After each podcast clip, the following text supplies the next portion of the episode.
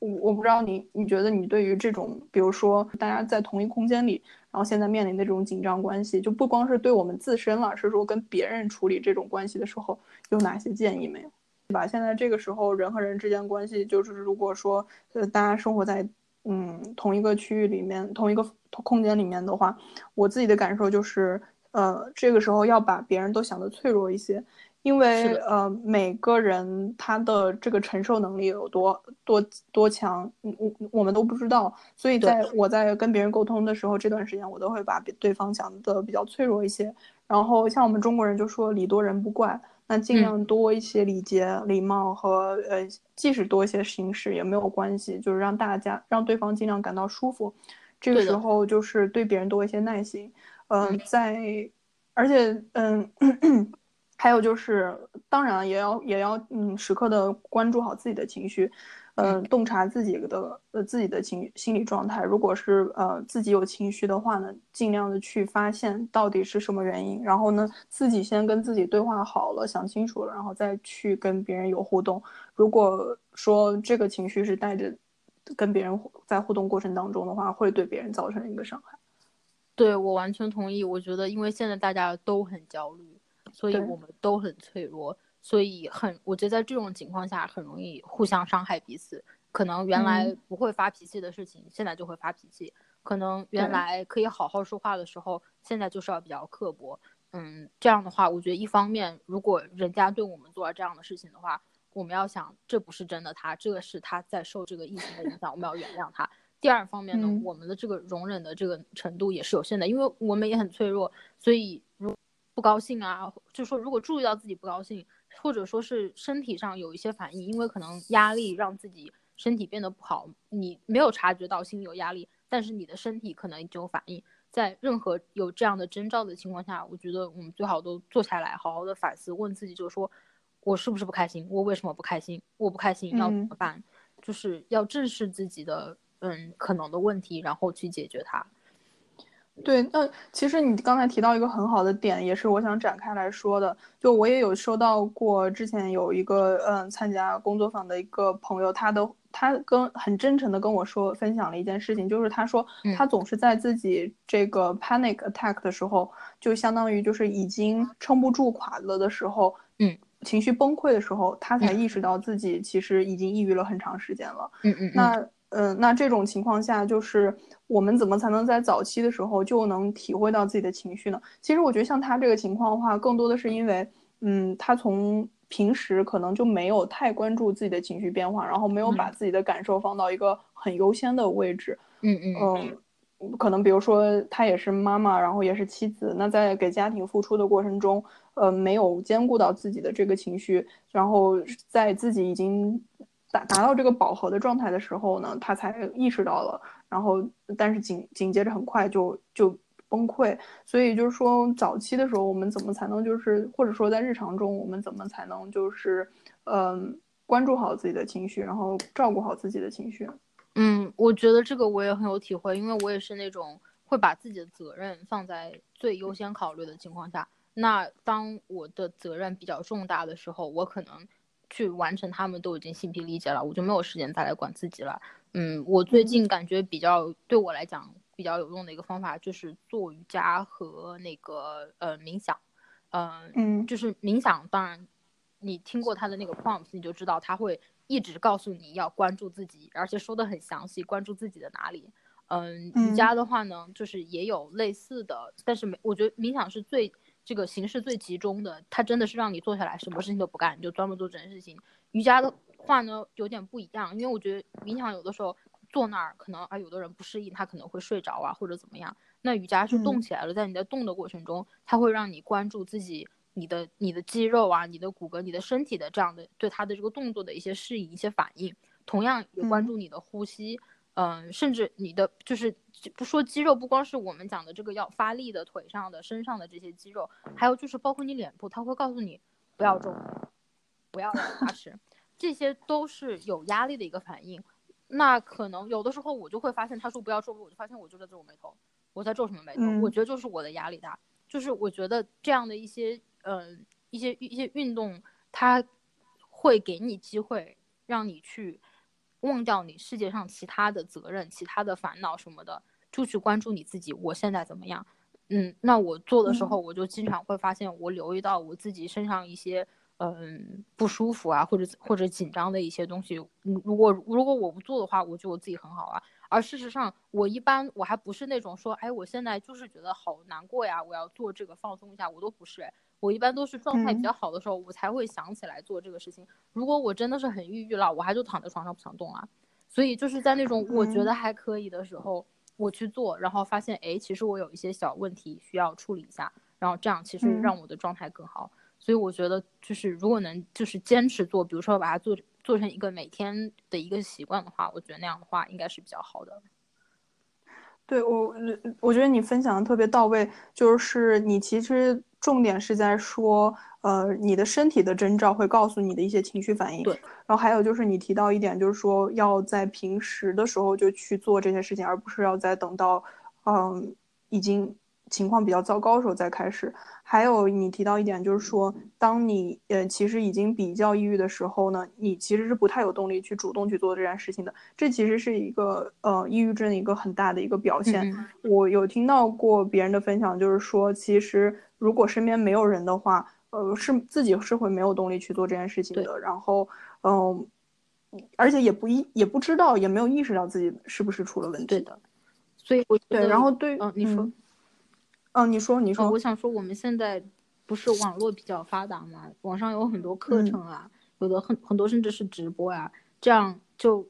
模拟那种你去现场上课，然后有同伴陪伴的这种情况。我觉得如果一个人在家觉得比较难有动力的话，嗯，我觉得首先最最简单的方法就是你给自己培养成一个习惯，然后养成习惯以后就不需要花费什么精力去，或者是花费什么动力去做这个事情，就是习惯性的做，这个是最好的、最简单的。那如果没有这个的话，或者说我还处于处处于在培养这个呃的一个习惯的一个阶段的话，那我觉得可以考虑一下去参加这种直播的课程什么的，让养成一个习惯。对，然后我其实嗯想要分享的一些心得吧，一个就是要去求助。对，就这个求助，这个其实是一种是一种习惯，然后也是在日常生活中就要去呃实践去练习的。因为像如果说情绪已经到一个很低谷的状态的时候。大家是不愿意去求助的，或者是没有这种提不起劲儿来，然后压根儿就没有这个动力去求助的。所以平时的时候就有这种嗯求助的意识，我觉得很重要。然后还有一个就是说，嗯，当我后来学到的就是说，当情绪发生的时候，让自己沉浸在这个情绪里一段时间，就允许自己有各种各样的情绪。不是说我永远都要有正能量，然后我永远的想法都是积极的，然后，然后，而且就是我永远都不能有给自己那么长的时间让自己去恢复。我觉得首先允许自己有这样的情绪很重要，承认自己现在是这样的情绪，然后沉浸在这个情绪当中，然后在沉浸在这个情绪当中的时候去，嗯，追根溯源去想，现在这个情绪是什么，然后是什么触发了它，我有哪些表现。然后，嗯，去这样去问问自己问题，去反思，嗯，因为之前我会有一种意识，就是说我之前学不会的一点，就是说我很怕浪费时间，我就会觉得啊，我现在在用很长的时间去生气，我在用很长的时间去难过，那我的时间都浪费了。我希望这个时间赶紧过去，然后进入到下一个阶段。可是越是在这种想要赶紧过去的这种情况下，这个事情越不可能过去。因为我没有在解决问题，我是我只是希望就是它能赶紧结束。那在这种情况下的时候，嗯，我的情绪它并没有被照顾到，然后它只是它其实是被忽略了的。那后来我学到了这个。就是面对自己情绪的时候，我才发现原来面对自己才是最有效的办法，是最快的一个方法。嗯，对，我觉得就你刚才讲的第一点，要随时关注自己的状态，尽快调整，不要等到事情比较严重。这个就跟我一开始讲谈工作的时候，那个要及时问问题是，我觉得是很类似的。就比如说，我现在手上有一个工作，五天之后要交，然后假设我第一天应该进度可以达到百分之二十，可是我到了第一天末尾，我发现只有百分之五。那我这个时候就要及时跟别人求助，看我做的是有什么问题，为什么我做的这么慢？因为按照这个进度，我五天之后肯定交不了，那我就不要到到了第四天或者第五天，发现我真的才做了一半，这个时候再去跟别人说就已经晚了。然后领导可能也很烦，就说你现在才说你明天交不了，什么意思？我现在也帮不了你啊。所以 这个我觉得有些东西其实是相通的啦，就是在如果工作上我们能做到如鱼得水的话，那也要把那一套带到照顾自己来。自己也是需要同样的这些小经验啊、小技巧啊，一些以及这些就是你要 pay attention 啊，就是不要觉得不能忽略，你忽略的话那就会出事啊。对，那那你我想问一个问题，就是你觉得是什么阻止了大家去向别人求助？嗯，首先第一点，我觉得就是忽视。我觉得真的这个心理健康这一方面，我们从小到大根本就没有受到这方面的教育，就是学校里的心理健康根本那个那个课。啊，有的学校根本好多学校，我觉得根本就没有嘛。至少我们长大的时候，然后有的话，基本上也就是一个幌子呀，就是带着大家做一些其实很无聊的活动，然后就过去了。啊，我记得我在国内上高中的时候，有一个心理健康课，然后就是那种我觉得并不知道我们在干嘛的课，嗯，连教材都没有，说白了就是没有教学大纲，随便你们自由发挥。结果有一个同学有一次有什么。心里有什么问题，去跟那个心理老师说了之后，最后是校长来找他的，没有任何隐私。嗯，所以就是我觉得一方面就是我们这个基础真的是很差，不会，嗯，不会让我们有这个能力去关注这个事情，就算关注了也不知道怎么处理。所以我觉得如果这方面有疑惑的话，首先加强学习，了解一下怎么样观察，对于观。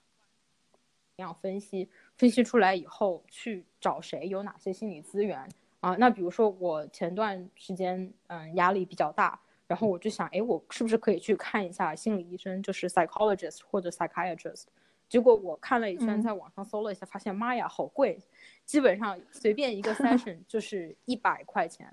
然后我当时医呃那个医保只能一是一百刀啊，一百刀不是一百人民币，对，一百加币。然后我当时的医保一年只能报两百加币，我两次有什么用？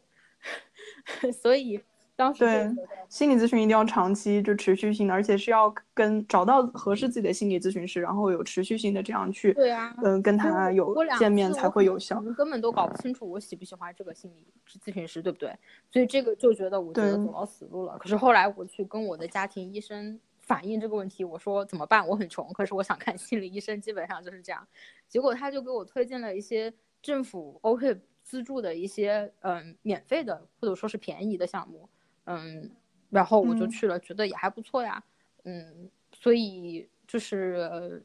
这种情况，就是我觉得就是厚脸皮吧。然后不要因为这种事情觉得好像很害羞，觉得别人会不会觉得我心里有病就怎么怎么样。嗯，可能对我如果跟我周围的同事朋友说啊，我有去看心理医生，我心里还是有一点那个什么了。嗯，但是我觉得这种事情跟医生讲。没什么了，他看过多少病人？我这随口说一句，他根本都不会有印象吧？我觉得，嗯，所以就是呃，要鼓起勇气，然后向身边一切有可能的资源求助。因为我其实我在我那个时候，我也不知道我的心理医生能给我推荐这些，呃，不是我的家庭医生能给我推荐这些其他的资源，我是不知道的。我只是觉得我也不知道能问谁了，我就问他。嗯，包括后来我没有用到的一个资源，就是我当时问过一个关系比较好的同事，然后他就说他也看不起这边的心理医生，但是他是墨西哥人，然后他在那边找到一个心理医生可以远程做治疗，然后收费是按他们那边当地的价钱收，就便宜很多，所以他就是这样，然后他给我提供过那个人的联系方式，嗯，当然后来我因为在这边找到了就没有用，所以就说。哎呀，反正如果自己不知道的话，就问一下身边的朋友，说不定有的人就知道。对，对，就确实就是像我的家庭医生，不还是你推荐的吗？就其实就是自己不知道是真的。我我真的在在海外生活的感受就是，有的时候你多问一句，事情就解决了。对 对，因为有些问题对于我们个人来说可能是很大的问题，但是对于别人知道的人来说根本就不是问题。然而你在问之前不知道谁是这样的人，所以那只能自己厚脸皮到处多问一下。对我后来呃发现有一个呃有一个方法很管用，就是如果自己有什么难事儿，包括就实际的生活的事情，还有就是自己比如说情感情绪上面问题，多跟别人说，就客观尽量客观的多跟别人说，然后嗯说完之后听一下别人的建议，然后而且就是你随没准随便提一句别人提供的信息，对你来说就是非常宝贵，然后直接能解决你问题的这种信息，所以我我我会觉得就是呃。多跟别人说和求助，对自己来说真的是非常有益的。当然，这这个时候我觉得需要提到的一点就是说，在倾就是如果你是在寻求解决办法的时候，那你可以广撒网，多问别人。但如果你是在在找这种倾诉对象，然后想要解解决自己这种这种心理健康问题的时候，嗯，如果是不是专业人士，是身边的朋友或者说家人的话，一定要选择自己信得过的，然后和自己觉得。嗯，别人听完之后不会去榨着你的，不会去做一些负面评论，同时不会利用你跟他说的信息来反面攻击你的这种人去跟他沟通，这个是很重要的。这是我，呃，我觉得我我非常希望能跟大家分享的一点，就是说，嗯，找对人，呃，去倾诉非常重要，因为很多时候，我我们每个人都在受别人的呃语言和别人的呃对我们的一些看法的影响，这个是很难避免的，所以。要要尽量减少自己有可能会受到的这种伤害。再一个就是我比较注重这个，在倾诉的时候我会注意隐私，嗯，因为我有一些不太不是我个人哈，就是听到别人不太好的经历，嗯，尤其因为在这边感觉比较注重心理，嗯，这方面的健康嘛。然后其实我觉得在加拿大生活会有很多机会碰到很多人说，You can tell me everything, it's okay。不要相信，你要判断这个人说话的动机，他为谁工作，为谁服务，是为谁的利益着想。嗯，那我为什么这么说？举两个例子，首先就是我在上大学期间，我上大学是住过很长时间的宿舍的，然后曾经就听说过，不是我们学校，是别的学校的宿舍，有一个呃学校的宿舍会有一些学生领导吧，然后那些人就会跟你说，Tell me everything。Any stress, it's okay. Let's let's do it together. 什么什么这种这种让你听的觉得好像他可以信任的话，不，他是为学校工作的，他你的隐私在他那里是没有任何保证的。那我当时听到的这个新闻就是说，有一个学生可能比较抑郁吧，然后然后表达了一定程度的这个自杀倾向，他就因为这个原因被踢出学校宿舍了。然后这个事情上报纸，当然就是因为这个学生非常的愤怒，他以为那个人是来帮助他的，结果他把这个事情公之于众，还导致他短暂时间，至少是短暂时间是连个住的地方都没有。然后这个学生当时是一个本地人，所以他可以回家。可是你想，如果是个国际学生，多可怜，就突然由娇娇之子变成流浪街头了。我觉得这个真的是非常过分。然后学校给出的呃回应就是，本来这种倾诉就是。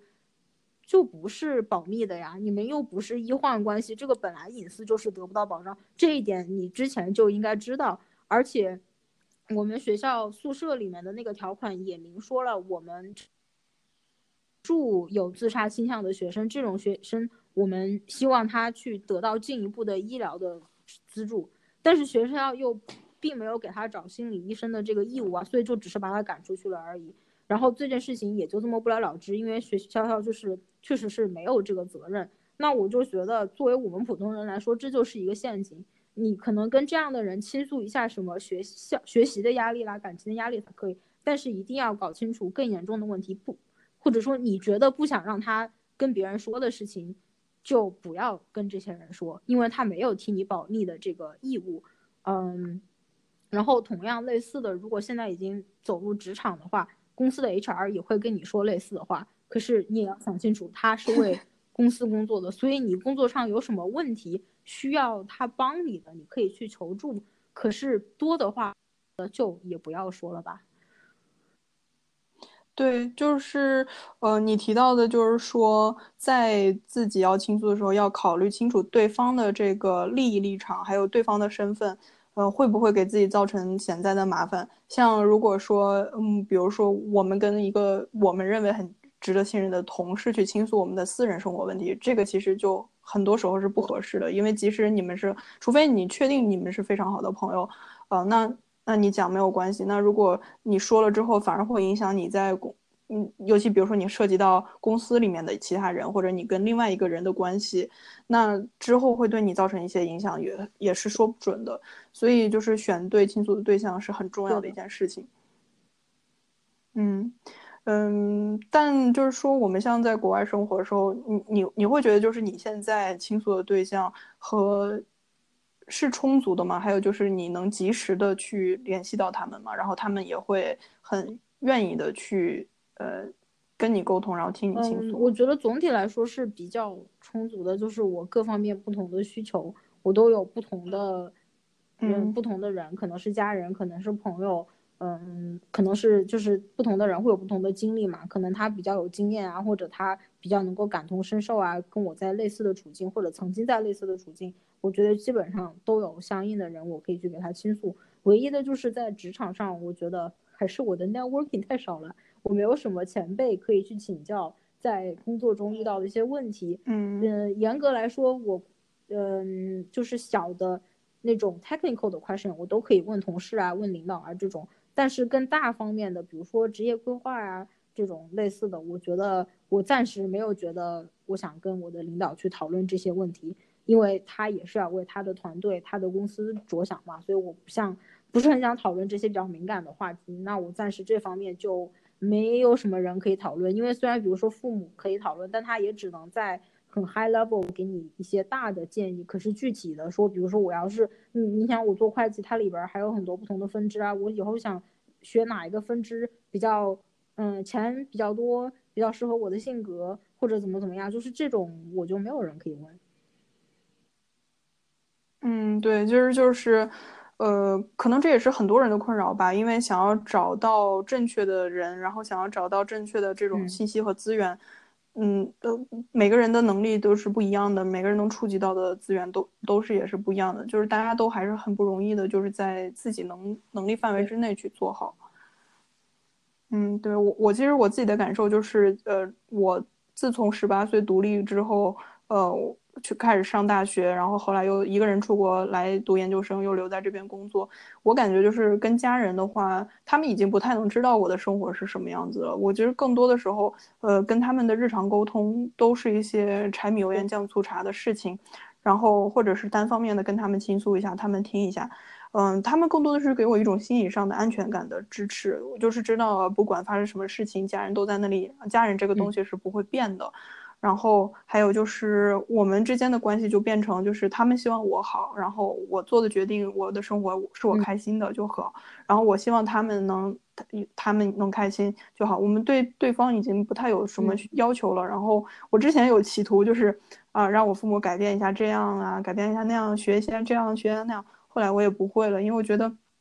就是可能我的思想在来了这边之后变了吧。就是我觉得嗯每个人都是独立的个体了，那。嗯，我我现在就是我自己做自己的决定，那我也让别人做他们的决定，就变成了这个样子。对，是的，人我觉得人都还是要靠自己啊，别人怎么说都只是别人说而已。其实我下一个想聊的话题呢，就是说，嗯，关于就是中西对比和自我认知吧。然后就是说，你来这边生活了这么多年之后，你应该现在到这儿应该是快十年了吗？我是一一年来的，今年已经二零年了，一一年。对我到这边是现在是第四年，就你觉得你发生了哪些变化，然后对你的想法啊有哪些？我觉得这个其实是和我成年重合在一起，所以我其实挺难分开哪些就是长大了，哪些是文化的差异。嗯，我只能说，因为我来的时候只有十七岁，嗯。你提到这个特别 好，我觉得就是第一次有人这样说，就是哪些是我长大，哪些是因为环境。我觉得你讲的特别好，因为很多时候我们的变化不一定是外界才带给我们，是我们对自然而然长大了的变化。然后因为我十七岁过来，嗯，是在这边，所以我整个成人的过程和嗯和之后的生活就都是在这边，嗯，然后我知道我的变化就是我对自己更负责任了吧。嗯，然后我印象很深刻的就是我，嗯，最近几年跟我爸妈视频就变了。我来了之后，基本上都是固定的每周跟我家人视频，嗯，一般就是我爸、我妈和我奶奶，嗯，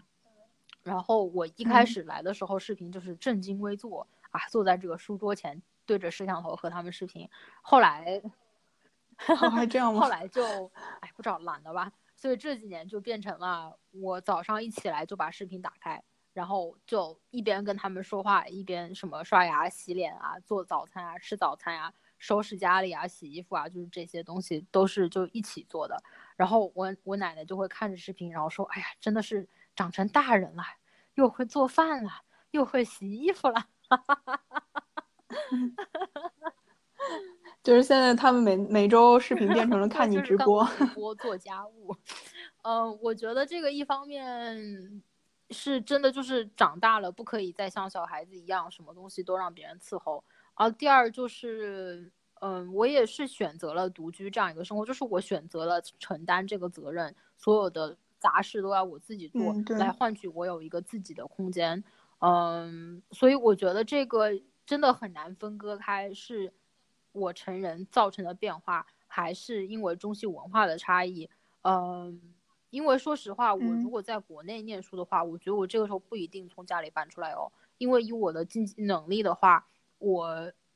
不可能在外面租到比家里房子好的房子，那我肯定还是愿意住在家里，而且住在家里就有人伺候啊，我就不用做这些事情啊，啊，完了以后我这边在这边能住这么好的条件，我觉得也不是我一个人经济能力造成的，也是我家里帮助了我的。可是我如果在家的话，可能他们也不会愿意资助我这么早就在外面买房子啊，或者怎么样，可能就是觉得那你住在家里有什么问题吗？对不对？所以我觉得这个真的就嗯很难说清楚到底是什么变化。嗯，我觉得人成长的一个过程中，应该就是会要自己担起更多责任。首先是对自己的，然后是对别人的。嗯，但是我觉得我如果是在家念大学的话，可能这个过程会比较缓慢。嗯，像我爸妈他们都坦言说，他们直到结婚之前都完全不会做菜。结婚了之后就很尴尬，因为都以为对方会做菜。呃，然后 那他们这个结合的非常的，然后他们就经常表扬说：“我现在这么小就已经会做菜了。”我觉得这个还不是被生活所迫，但是这个这个生活也是我选择的呀，所以就是相辅相成吧。然后当然，在我觉得总体来说，西方文化是确实比较鼓励大家。独立自主一些，所以在我本来就是朝这个方向努力的情况下，它肯定是给我起了一个助推的作用的。嗯，就举个简单的例子吧，做菜这一块，我觉得在国内做菜是一件非常麻烦的事情，因为大部分超市卖的东西，那个菜还有泥巴耶。然后我们这边你可以直接买到切好的菜，丢到水里面去煮就可以了耶。所以就是他把这些你独立自主生活的这个成本其实是降低了的。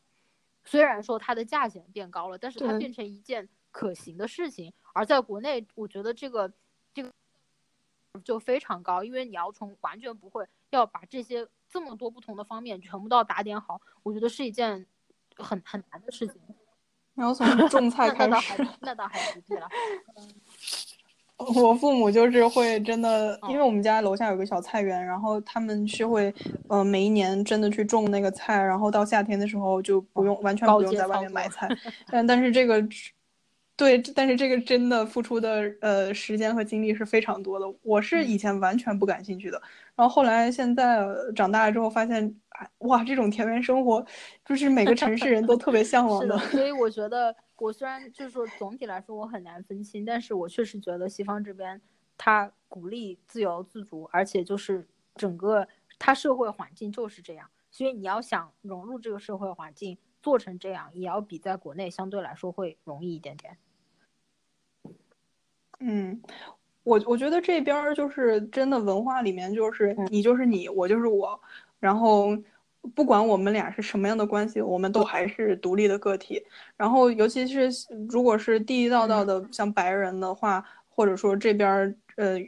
就二代移民的这种孩子，或者是好几代移民的孩子吧，然后他们都属于。嗯，长大之后，成年之后，父母就会让他们做很多自己的决定，然后甚至是在他们还没有成年时候，父母也会尊重他们很多的决定，会把他们当做一个独立的个体来看待，不会认为就是他们是自己的财产，然后就要干涉他们一切的事情。嗯，会鼓励这样，就是说，嗯，我我觉得吧，就是，嗯，有的时候这也要有利弊，不是说哪一种就是最好的。像他们这样的话，有的时候孩子其实失去了很多父母的支持。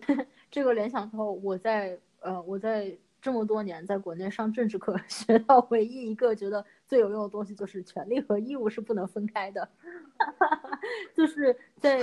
嗯具体来说，就是像国内那种家长管的比较多，那一方面好处就是你的很多烦恼问题他都给你解决了。然后一些可以避免的错误，他也帮你避免了，让你的人生比较顺畅。另一方面就是他对你也有管控啊，那你相对来说你的自由度就会比较低。那在这边来讲，当然我们讲的都是主流了，各个家庭还是会比较不一样哦。嗯，这边来讲，一般家庭就是给的自由度比较高，那实际上他给你的支持也就比较小。那很有可能，嗯，你在爽的同时，也会犯一些其实你根本不必要犯的一些愚蠢的错误。你要去自己去学那些人生经验，嗯，我觉得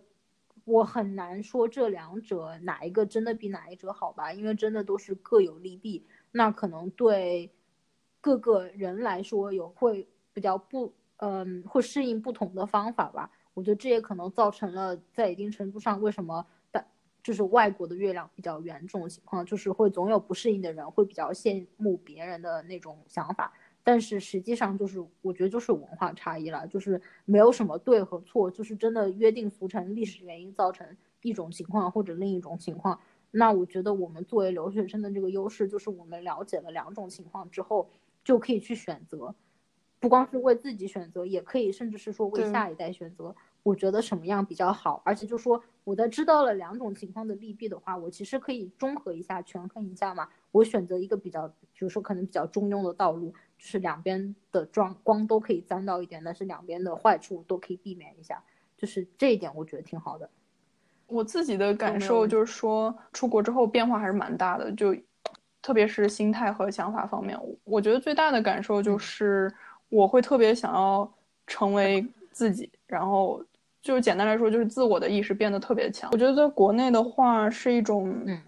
因为国内整个环境就是相当于。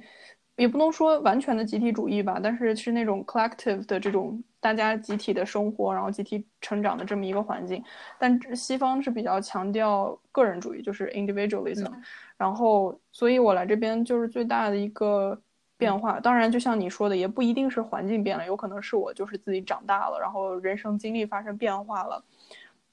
但总而言之，就是我觉得我离开家之后最大的变化就是自我意识变得特别的强，就我会很想知道自己是什么样子的人。另外就是也打破了很多之前的一些想法，嗯，比如说我一定我应该要这么去做才才是对的，或者说我要成为这样的人才是才是好的。对于这种多样性、多元性。嗯的尊重程度会越来越高。我觉得其实因为你在我这个变化，我感觉没有那么大，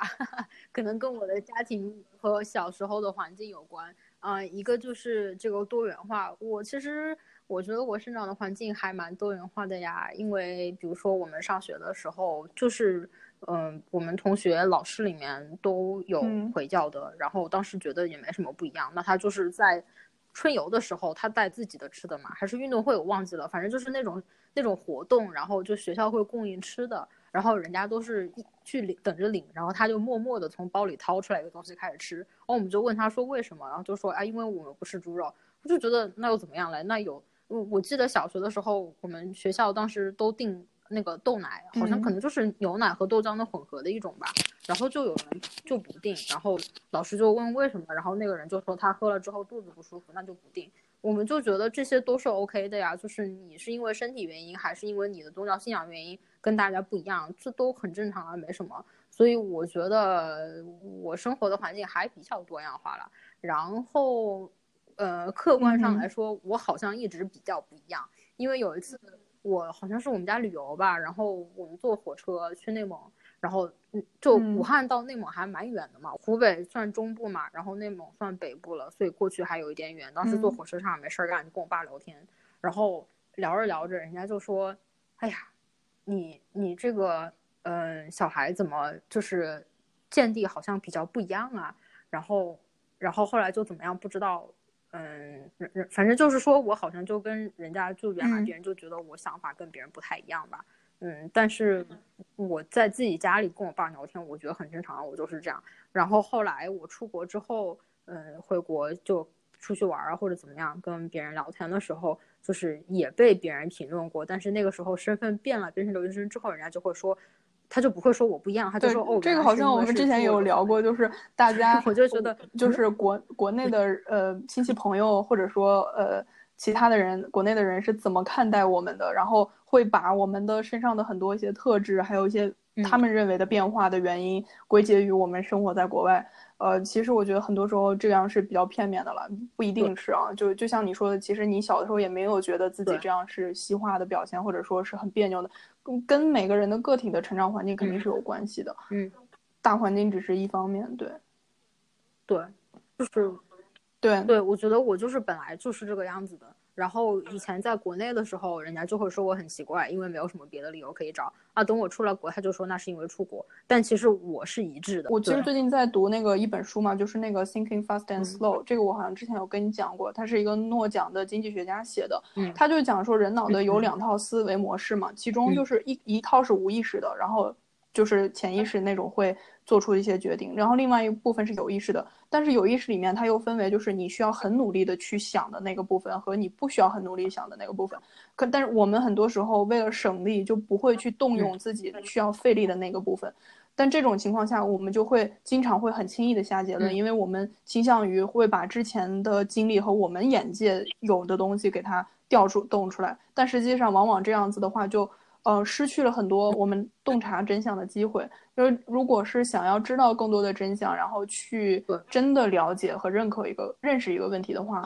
是就是不能有思想上的惰性，也不说不能吧，要是克服自己思想上的惰性，然后让自己去多动用需要用脑的、需要用努力的那个部分的意识。去，然后去去思考问题，这个其实挺难的，就是克服思维的惰性，因为我们每个人都会有这种，都都有这种曲线，而且这是我们能人本身的一个局限性所在。嗯，我觉得就是，当然我们的惯性就是做出一些简单的推论，不去深想。那我觉得如果想克服的话，嗯，一个对我来说比较好的方法就是去多观察，尤其是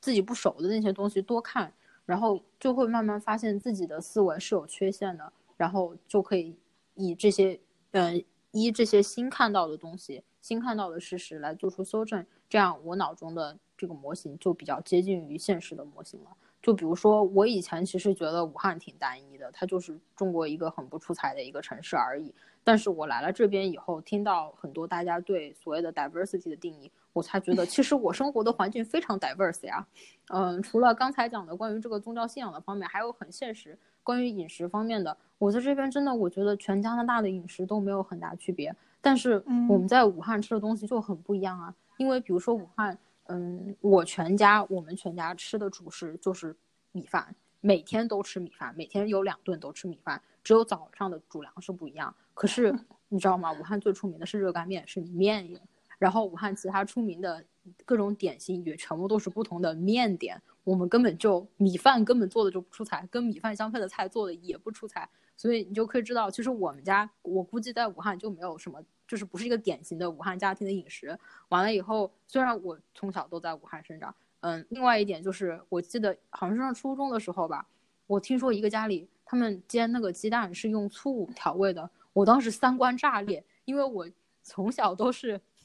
从小都是吃的那个呃酱油的，是吧？所以就是我，如果我跟像你这种就外地人聊的话，就觉得那我们就是文化差异。可是跟武汉同学聊，然后发现我们家从来是这样，他们家从来是那样，那我就没有办法说是什么文化差异怎样。我们都是本地人，我们都代表本地文化，那就是说明我们本地文化就是。其实我觉得你说的这个观 察这一点，我是。我在你的身上，我看到的是非常非常的明显的。就我对你的一个很大的印象，就是你非常善于观察，而且你能从一些生活中很细小的细节去发现很多的乐趣，然后看很，然后能呃有一些自己的形成一些自己的理解，然后所以每一次听你讲一些你的见闻的话，我都觉得特别有意思，就是角度比较特别。谢谢谢谢，你这么听你这么描述，我好像是个特别热爱生活的人。我觉得你经常是把自己的生活过得很有滋有味的。嗯，以前我跟我前室友聊天的时候，他就经常给我聊一些他们家的八卦，因为他们家就是比较比较大，兄弟姊妹比较多，然后就会人多嘛，就容易产生一些矛盾啊，一些什么的八卦之类的。然后他就说他以后有空了，他就把这些写下，这些八卦都写下来拿去卖书。然后我当时就想了想自己，我就觉得。我的生活，这个好像我们之前也聊过，就是感觉哦，生活就是比电视剧还精彩。可是好像都是别人的生活哈，都是别人的 drama，我们自己好像都没有发生什么。但确实就是我们每个人的身边，就是每次咱们俩聊天讲身边人的事情的话，会觉得就是。真的比电视剧剧还要复杂，然后还要精彩。就生活永远都是不缺素材的。是的，可能还是需要挖掘吧。比如说，你觉得我好像挺有意思，我没觉得我很有意思，所以可能 我以后要写书还有问题。嗯，就很有意思哦。其实说聊到这儿的话，呃，我们其实刚才是一一连串聊过来的，就是先从心理健康，然后情绪问题，又讲到就是自我的成长和改变。以其实我觉得中期对比那个不是很准确，而且它是个很大的话题，我们也没有这个展开来聊，就是更多是聊我们个人的成长和变化，然后又聊到就是我们对于这种对。嗯差异怎么去正确的去看待差异这个问题，然后刚才又聊到很有意思，就是说我们的生活有了很多素材，我们我们可能会把。怎么记录下来？那我想问，就是一个假设性问题，就是说，嗯，你如果不受任何的限制，然后比如说不受时间和金钱的约束，你会想要怎么去安排你的一天和你的你的生活？嗯，我可能想哦，对你这个你之前说过，对，因为我就还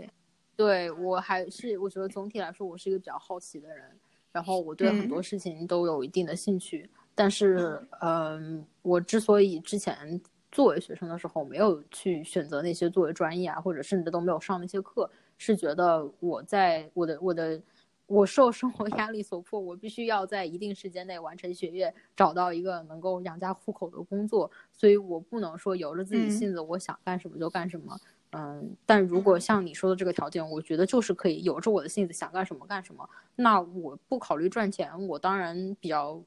嗯，除了吃喝玩乐，我觉得，首我记得以前有一句话是说什么，你再有钱，你一个屁股也只能坐一个王冠，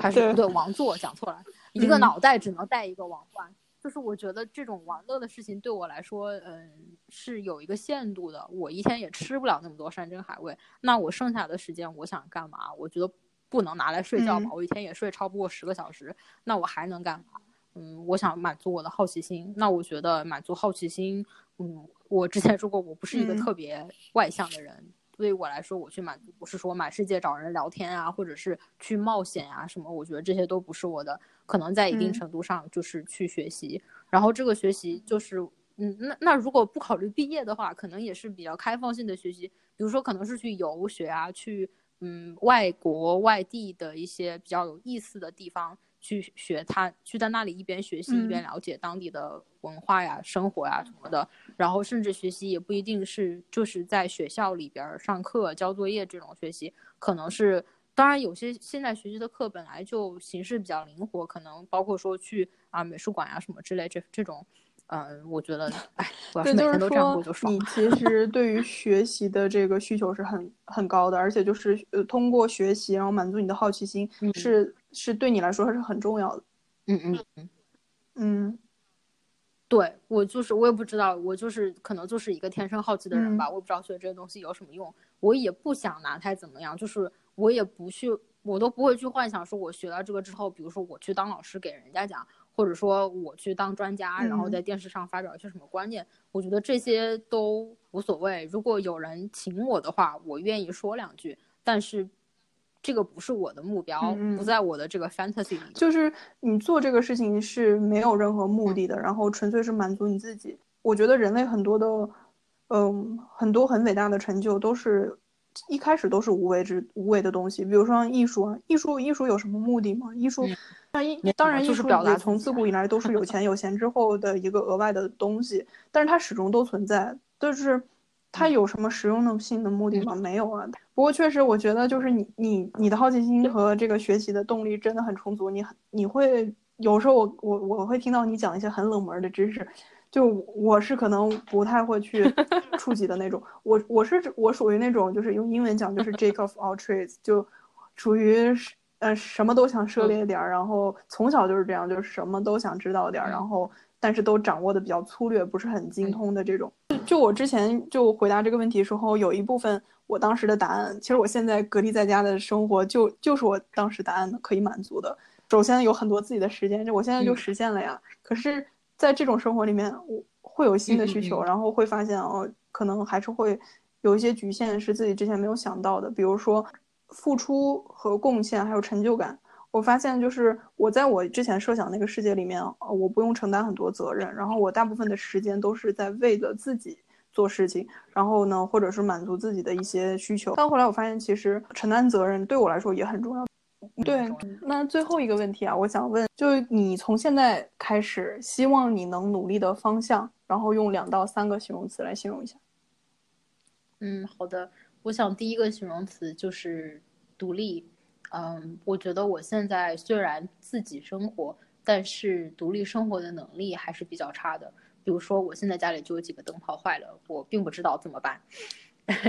所以我希望我会慢慢的学习一些照顾自己的一些呃技巧、一些能力，然后让自己真正变得独立起来，这样有能有比较有能力、有担当，然后可能下一步才是去照顾别人，先照顾好自己嘛。那第二方面，我就希望让自己变得比较满足一点。嗯，我觉得现在生活中很多的不愉快，嗯，甚至是心理压力啊、焦虑啊，这些都是因为我不满足造成的。就比如说，说我希望达到一个什么状态，不一定是金钱上，可能就是我希望我一周能背一百个单词，最后只背了十个，就是这种，嗯，抽象一点的也包括。我觉得就是 对自己的能力。和现实把握不是很足，然后就不知道在哪些方面应该要让自己再对自己狠一点，让自己把这个潜能逼这个逼出来。另一方面，有些事情就算了，因为在这个方面真的没有天赋，就放自己一马就好了。我觉得这个度目前来讲我很难把握，所以造成了很多不愉快、不开心。那我希望以后慢慢的对自己的呃能力水平。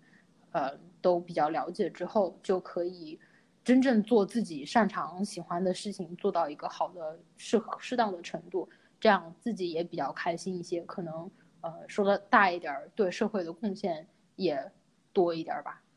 就这样。好的，行，谢谢巴拉。然后今天非常的感谢，然后我们也聊出了很多这个原本不在预计计划范围之内的话题，然后希望能对大家也有一些帮助和启发吧。嗯，然后周末愉快啦！嗯，好的，谢谢，祝大家周末愉快。